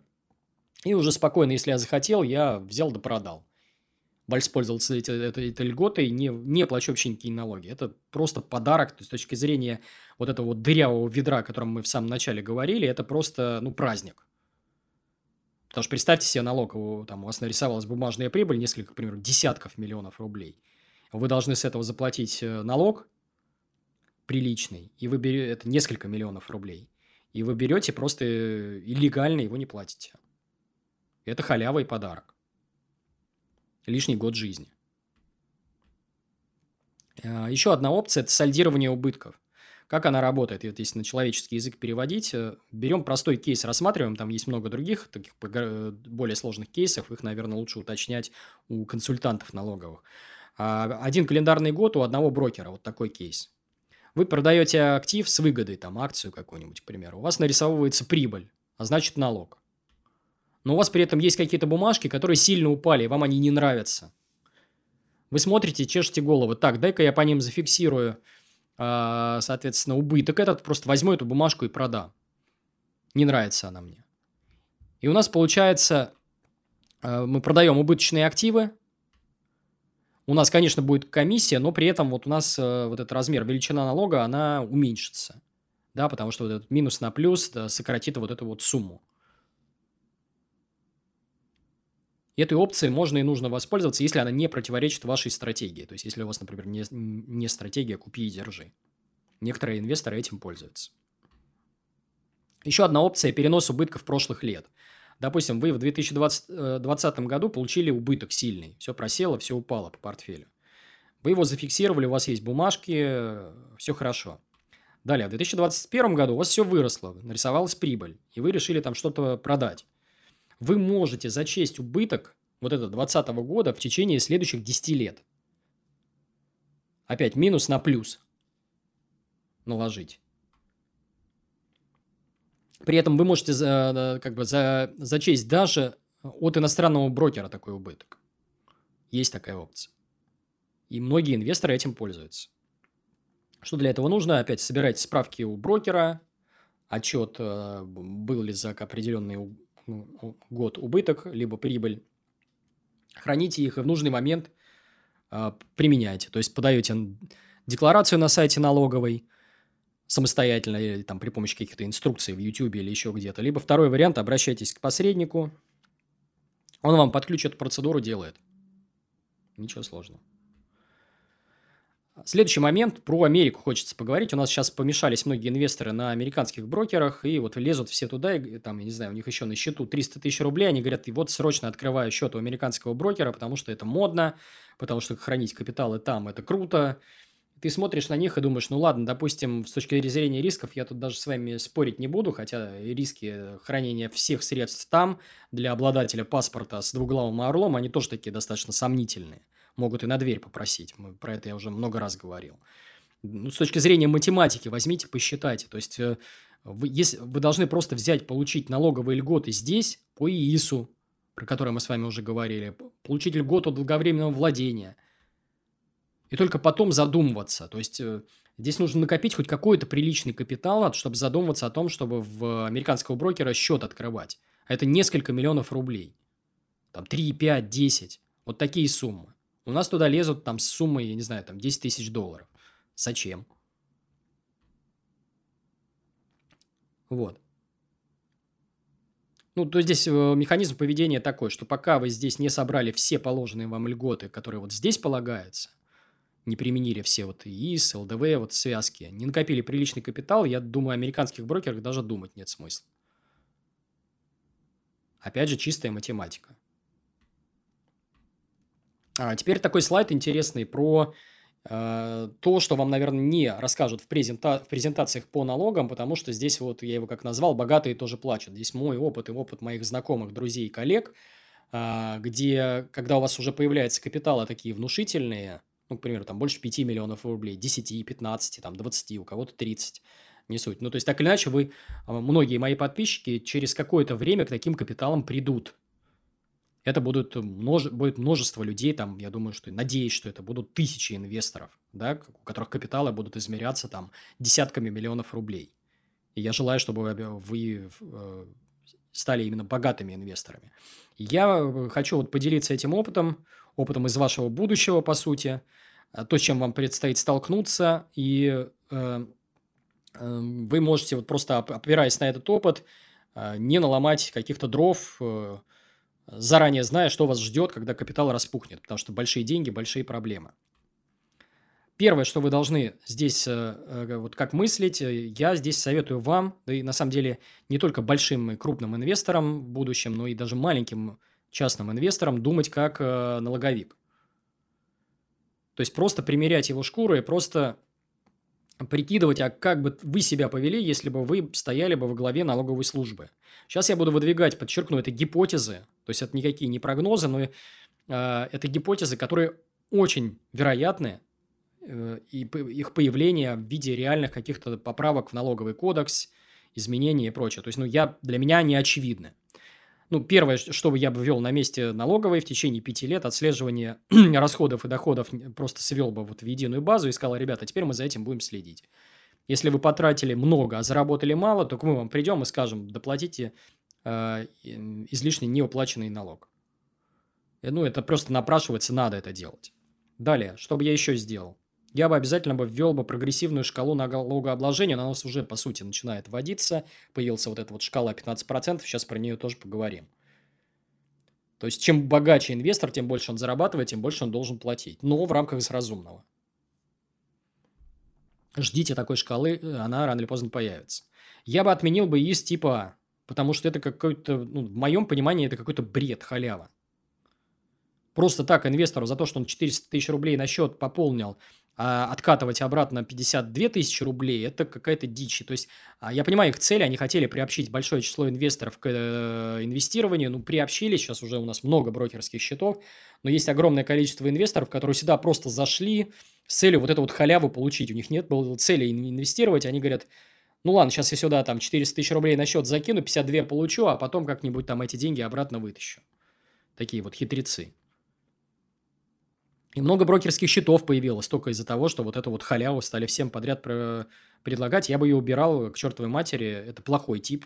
Мне он ну, совершенно не нравится. Непонятный. А я бы ввел ИИС нового типа. У нас э, мертвым грузом лежит материнский капитал, да, который вообще никак не используется, который всем раздавали эти сертификаты. Чтобы его сейчас себе забрать, это нужно куча на себя обязательств повесить. Какие-то кредиты, покупать какие-то дома непонятно где в деревнях. Ну, то есть, черт знает что. У, у меня, соответственно, а, а, отца двух детей, и, соответственно, моей там, бывшей супруги есть такой сертификат, и мы до сих пор его никак не обналичили. Что непонятно куда. Я бы вел бы ИИС нового типа на месте налоговиков, где сказал бы, ребят, пожалуйста, это материнский капитал, до совершеннолетия ребенка деньги оттуда там вытащить нельзя, пополняйте материнским капиталом, и когда ребенку исполнится, там, к примеру, 18 лет, вы эти деньги можете использовать себе там для чего-то. Напрашивается такой тип ИИС. Я считаю, что надо его вводить. А, что бы еще сделал? Я бы, конечно, отменил бы льготы по иностранным бумагам, вообще любые. То есть, это для меня дикость. Человек, который сидит там, лудоманит какими-то акциями Фейсбука, Алибабы, еще что-то, чтобы он получал вот эти льготы, э, ЛДВ, там еще какие-то к этим бумажкам, ну, это, это бред, это нонсенс. То есть, я вообще не понимаю, как эта лазейка могла появиться там в, в внутри нашей налоговой, я бы ее убрал бы просто вот прям немедленно, даже не вводил бы. И рано или поздно они, конечно, посмотрят и скажут, а с какого перепугу мы должны там, по сути, датировать какие-то там телодвижения в акциях там а, китайских или американских компаний, чтобы у нас тут еще льготы налоговые и наши инвесторы получали по таким бумагам. Нет уж, спасибо. Покупайте только отечественные бумаги. Далее. А, конечно, не давать ЛДВ зарубежным ETF. Иначе они просто, если, например, то есть вот представьте себе, если они сейчас придут на Мосбиржу со своими низкими комиссиями, да, и по ним еще можно применять льготу ЛДВ будет, но это бомба. Это значит, что весь рынок наших отечественных БПИФов там э, и отечественных ETF, он просто умрет разом. Либо им всем нужно придется сильно сокращать комиссию, а, соответственно, это приведет к тому, что они просто перестанут зарабатывать, и а, им нужно будет просто закрывать свои фонды. Здесь останутся только вот, э, по сути, американские продукты. Зачем? Зачем нам такое? Зачем нам собственный рынок э, финансовый э, убивать? То есть, регулятор, он по-другому мыслит. Он мыслит не как мы с вами, а как э, э, исходя из э, своей песочницы, своей колокольни, чтобы своим дорогу. Это совершенно нормально, он так и должен себя вести. То есть, вот эта вот халява по получению ЛДВ по зарубежным ETF, она, ну, э, убирать ее надо. Вот, еще раз подчеркну, это все гипотезы, к реальности они пока не имеют никакого отношения. Это я предполагаю, я к этому готовлюсь. Я, то есть, я инвестирую, исходя из того, что вот эти вот все там 5, или точнее 6 пунктов их уже ввели. Потому что многие прям на этом инвестиционную стратегию строят. Сейчас я буду инвестировать так, потому что вот так. Я буду применять льготы по иностранным бумагам. Нет, уважаемый инвестор, скорее всего, такие льготы в ближайшее время отменят. Не надо, исходя из этого, по кстати, проектировать свою инвестиционную стратегию. Следующий момент – это э, налоги по АДР, ГДР. Ну, как я уже говорил, их должны рано или поздно сделать так, что по таким вот депозитарным распискам, типа Русагра, э, там, Киви, X5 и прочее, сделать так, чтобы дивиденды по ним э, взимались на налоги с дивидендов под ключ. Не надо, чтобы этим занимались сами инвесторы. У брокера есть софт, который может спокойно это все отслеживать в автоматическом режиме и спокойно, точнее, не у брокера, а у эмитента э, самого. И делать так, чтобы эти, э, выступать э, налоговым агентом для таких вот инвесторов. Что еще? Головная боль зажравшихся инвесторов.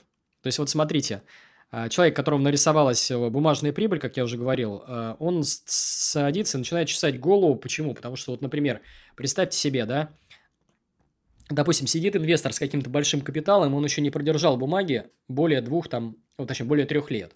И он э, понимает, что сейчас какой-то обвал на фондовом рынке происходит, и сейчас какие-нибудь классные бумаги типа Сбера и Газпрома отдают по там смешным ценам.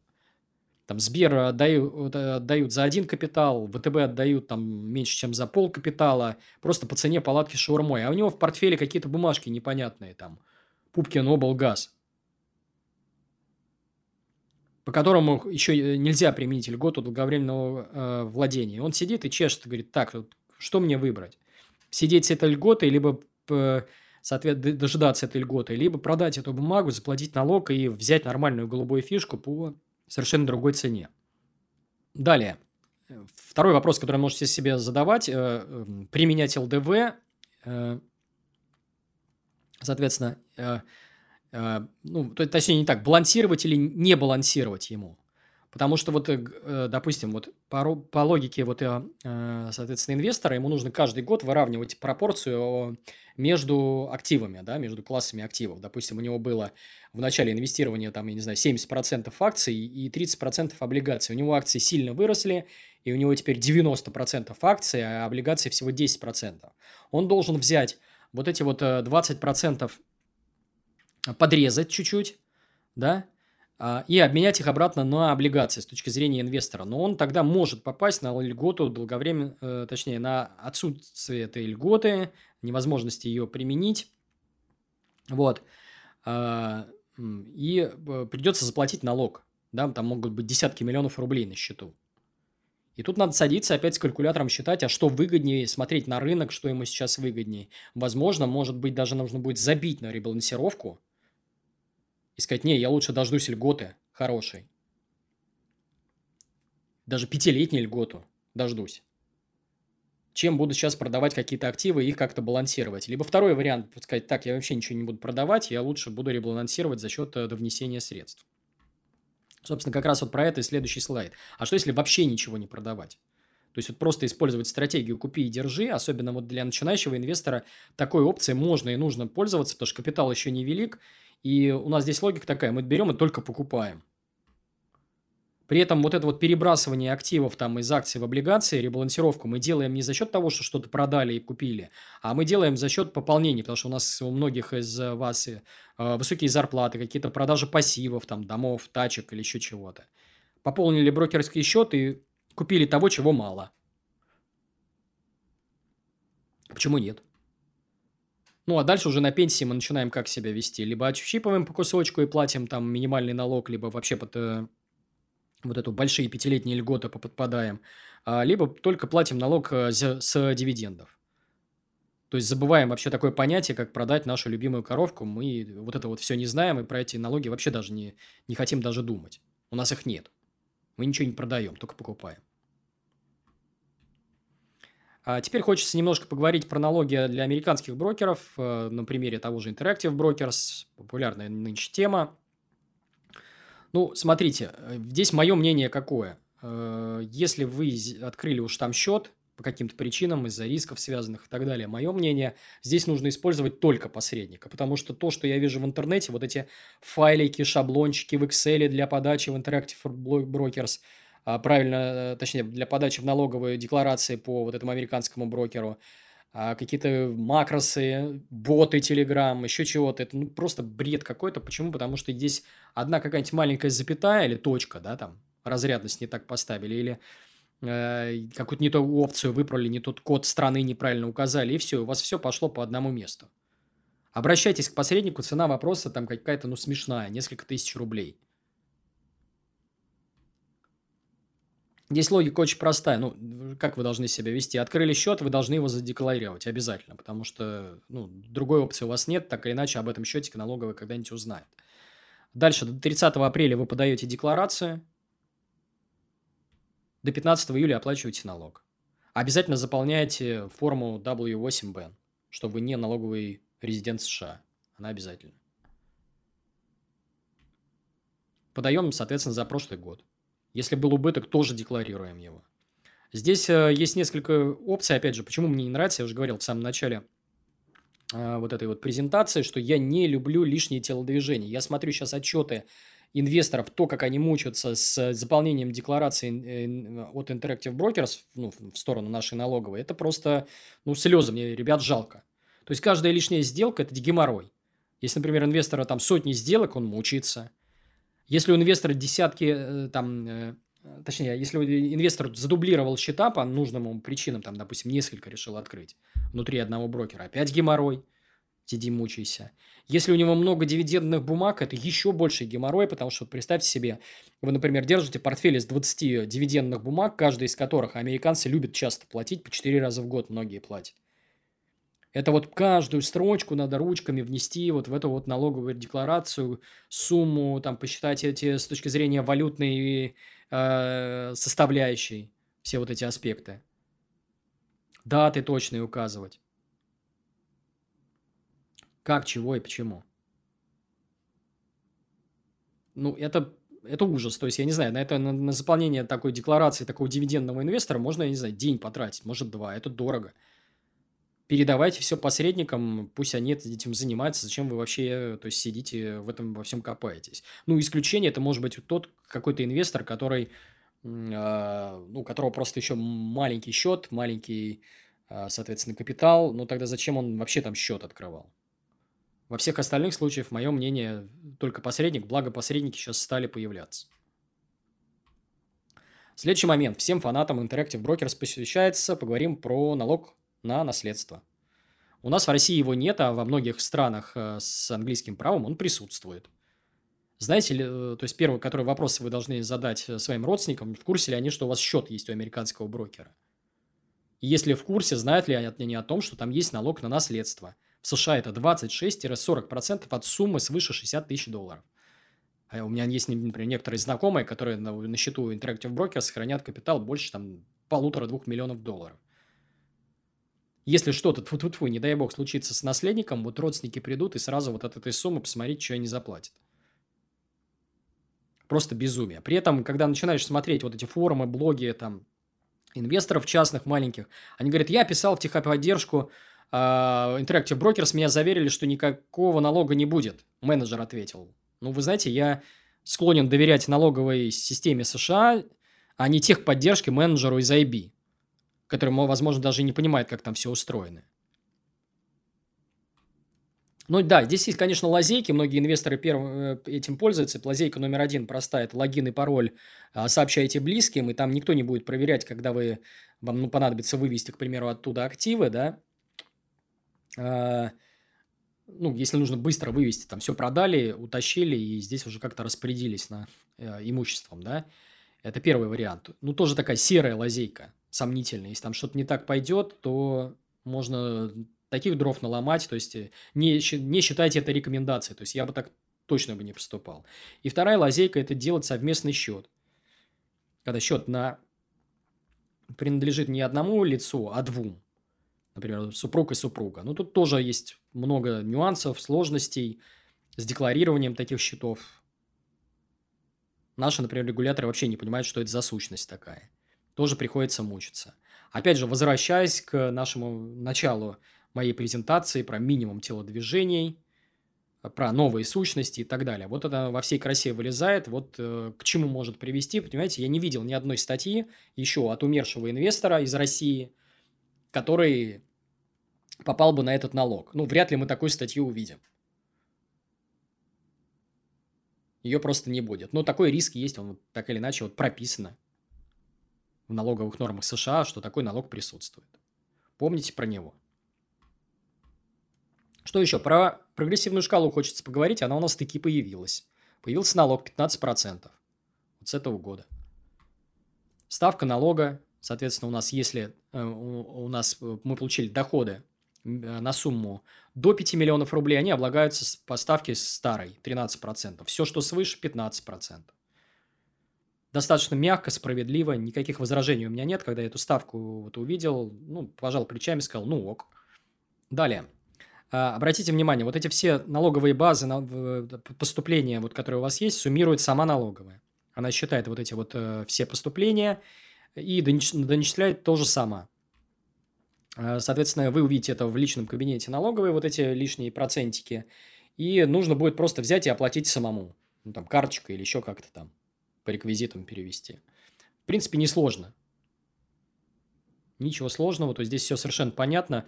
А, мало у кого из нас сейчас есть такие вот доходы, 5 миллионов рублей, к примеру, дивидендами в год. И мало кто на этот налог попадет, а те, кто попадет, они разберутся, как оплачивать, и, в принципе, он не грабительский, этот налог. Следующий момент. Э, вот смотрите, есть э, такой вопрос, который должен возникать в голове каждого инвестора. А что, если нас начнут стричь регуляторы? Такой сценарий возможен. Но вы должны понимать, что в современном капиталистическом обществе, пока оно живо, постричь инвесторов вот прям до основания ни у одного из страны не получится. Яркий пример той же Франции. Когда они там начали играть в социализм, просто местные инвесторы пожали плечами, собрали чемоданы и поменяли, просто сменили налоговое резидентство и сказали «до свидания». Играйте в социалистов, пособия в свои сами. А мы поехали в другую страну какую-нибудь, где попроще с налогами. И вот у меня здесь табличка такая Артема Крумпана. Э, замечательную он статью писал про то, как он смотрит на географию с точки зрения арбитража для инвестора. И у него в этой табличке он отсортировал регионы, у которых с точки зрения налогов все замечательно. То есть, помимо там погоды, безопасности, образования, стоимость жизни, там, э, получения визы и так далее, качество локации, там есть такая табли э, табличка, вот э, крайняя колонка, это tax, да, налоги. И вот все, что помечено зеленым, это страна с замечательной системой налогообложения, то есть это, по сути, рай для инвесторов. На примере Грузии, если я не ошибаюсь, там они освобождены от налогов на прирост капитала и даже, по-моему, на дивиденды тоже за пределами страны. Грех этим не пользоваться, то есть вместо вот этих 13% вы будете, если находиться на территории э, там какого-нибудь города Батуми на побережье моря, платить ноль, ничего, просто сменив резидентство. Сейчас понятно, с учетом того, что э, в России пока налог 13%, смысла суетиться и менять локацию, если она вам нравится, нет. Но если вдруг кто-то у нас здесь в стране сойдет с ума и скажет, а теперь все инвесторы будут платить 40%, ну, я сяду в самолет и просто поменяю э, свое местонахождение и, как следствие, налоговое резидентство. Просто помашу ручкой. Не получится у них постричь никак. Особенно, если вы владеете бумажными активами. Далее. А, вы спросите, а как менять налоговое резидентство? Здесь у меня такого опыта своего еще не было. Я здесь опираюсь опыт, например, на Павла Комаровского. Он на одном из своих в одной из своих э, статей в комментариях э, расписал пошаговую программу, я ссылку тоже приведу в описании, там логика какая. А, вы описываете имущество, которое у вас есть, там, бетон, акции, облигации и так далее. Дату приобретения этого имущества, когда купили – а, потенциально какая прибыль там нарисовалась, если она там есть. Планируете, планируемая дата переезда. Далее нанимаете налогового консультанта в России, задаете ему нужные вопросы, как, что, почему, как лучше. Может быть, лучше сразу все продать. И потом в том регионе, в котором вы собираетесь, э, в который вы собираетесь переехать, там нанимаете такого же консультанта и задаете вопросы, а что будет, если я вот так вот с, таким багажом приеду, как там смотрят на открытие банковского счета, как там на это смотрят. Вот, ну, то есть просто будете задавать вопрос. Если налог не такой большой, может быть, имеет смысл э, все продать, пока вы не резидент. Точнее, пока вы являетесь резидентом, к примеру, России, если вы в России живете. Э, здесь э, все зафиксировали, продали, небольшой налог э, заплатили, и потом уже с деньгами, с, э, ну, в виде безналичного перевода, естественно, переезжайте к, в другую страну, либо вообще к другому брокеру, и спокойно там уже получаете вот этот статус того местного резидента, откупаете активы и сидите. Почему нет? Вот. Что еще хочется поговорить про персональные инвестиционные фонды. Это такая опция, я про нее э, недавно к ней стал присматриваться.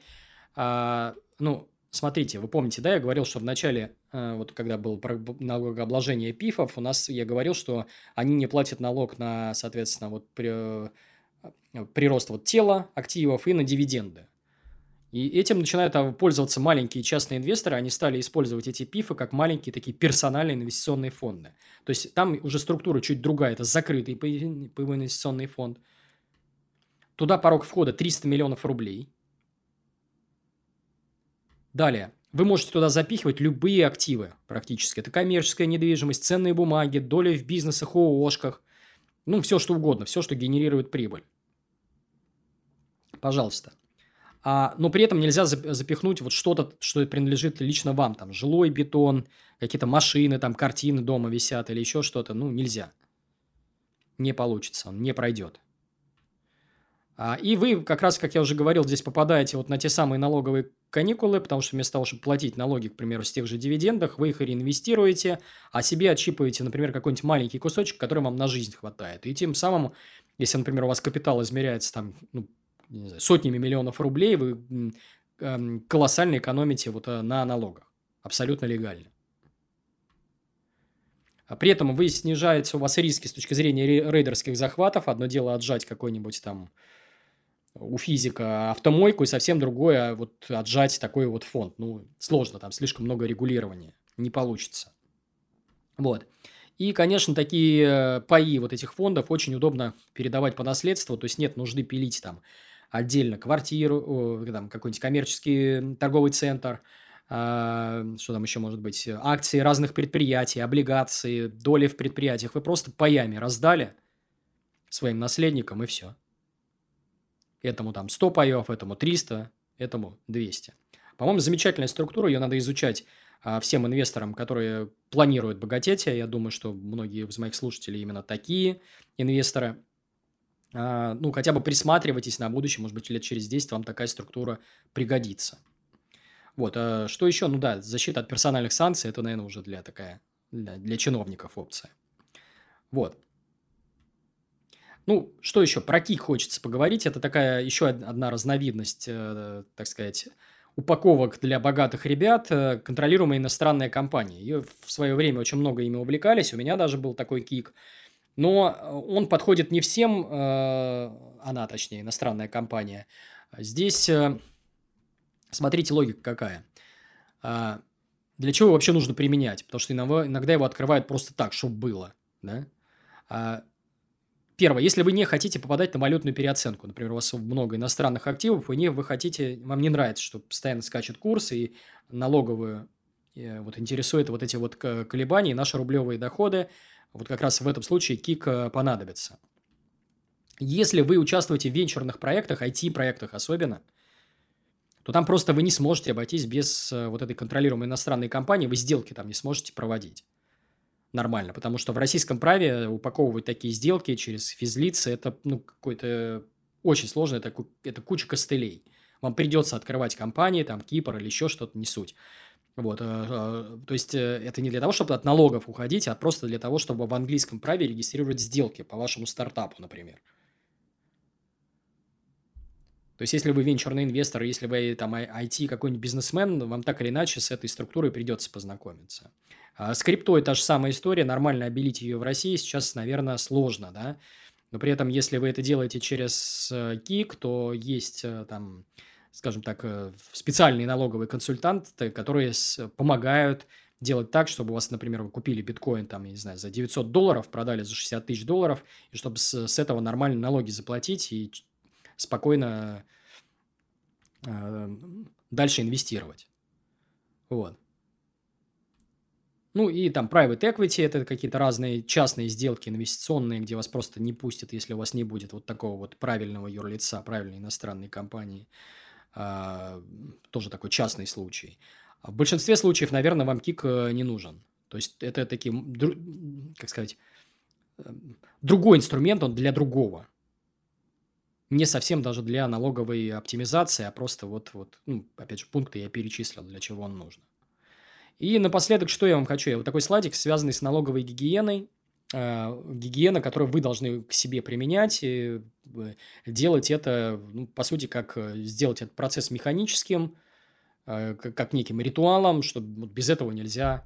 Вы, как частный инвестор маленький, не сможете просто действовать. Первое – это, конечно, получить доступ к личному кабинету налог.ру. Обязательно он у вас должен быть, если нет, то бегом делать. Потому что там вся информация, там все взаимодействие с налоговой очень удобно. Приложение там для телефона, планшета, на сайте и так далее – вы, конечно, должны открыть ИИС и начать его пополнять. Каждый год, например, там, я не знаю, я в декабре пополняю, там, в, в ноябре, в декабре, там, на 400 тысяч рублей. А вы должны получить заявление на вычет, если вы, например, где-то лечились. там прийти написать, здрасте, в прошлом году лечился, дайте мне, пожалуйста, бумажку с доказательством, что я лечился. А, я сейчас попробую зайти в фитнес-клуб свой и сказать, здравствуйте, я у вас тут тренировался, оплатил абонемент, сделайте мне возможность, чтобы я в налоговую с этой бумажкой пошел. Тоже буду вот сейчас в этом году тренироваться, как это сделать. А, у вас обязательно должен быть заказ, э, точнее, запас э, кэша на счету э, брокера, потому что каждый год взимается налог. Если у вас какие-то были сделки, нужно всегда на счету брокера какую-то небольшую сумму хранить.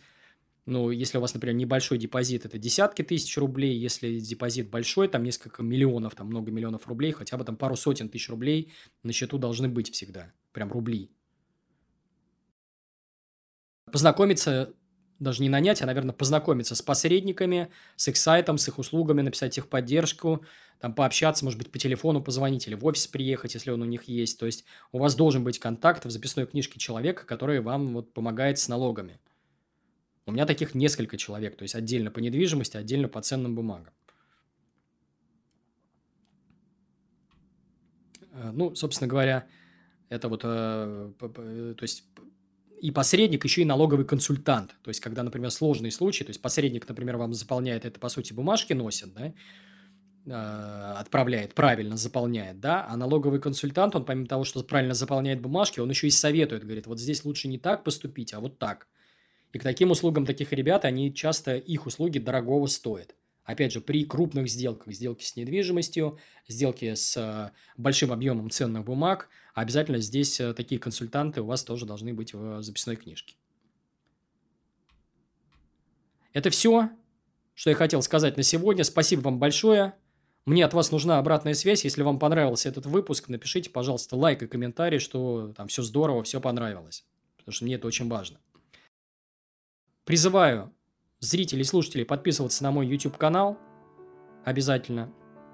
А, кроме того, у меня есть телеграм-канал, в котором я выкладываю контент, которого нет и никогда не будет в YouTube. Подписывайтесь, ссылка и QR-код на ваших экранах. Еще у меня есть Инстаграм. В Инстаграме я выкладываю картинки, комиксы, веселые комиксы о жизни с капитала а, о финансовой грамотности. Инстаграм сильно выделяется на фоне других инстаграмов по финансовой грамотности. Подписывайтесь. Кроме того, у меня есть две книги. Одна из них называется «На пенсию в 35 лет», вторая называется «Fuck you money». В книгах я попытался обобщить весь свой опыт, рассказал все, что знаю, максимально простым языком. А, а, у них замечательные отзывы. Книжки лежат на полках магазина «Литрес». Электронная версия, аудиоверсия, есть даже бумажная версия. Опять же, ссылку я оставлю в описании, можно их в бумаге купить. Книги стоят копейки, там 176 рублей. Еще э, для тех, кому не нравится мой видеоряд, э, или те, кто привык слушать ушами, я выкладываю аудиодорожку в формате MP3 эм на всех доступных платформах. Это Litres, Spotify, Яндекс Музыка, Google подкасты, если у вас Android, Apple подкасты, если у вас iPhone, соответственно. И вы можете меня слушать по дороге на работу, на тренировках, в очередях, в пробках, ну, везде, где только можно. Это все. Всем спасибо. С вами был Бабайкин. Всем пока.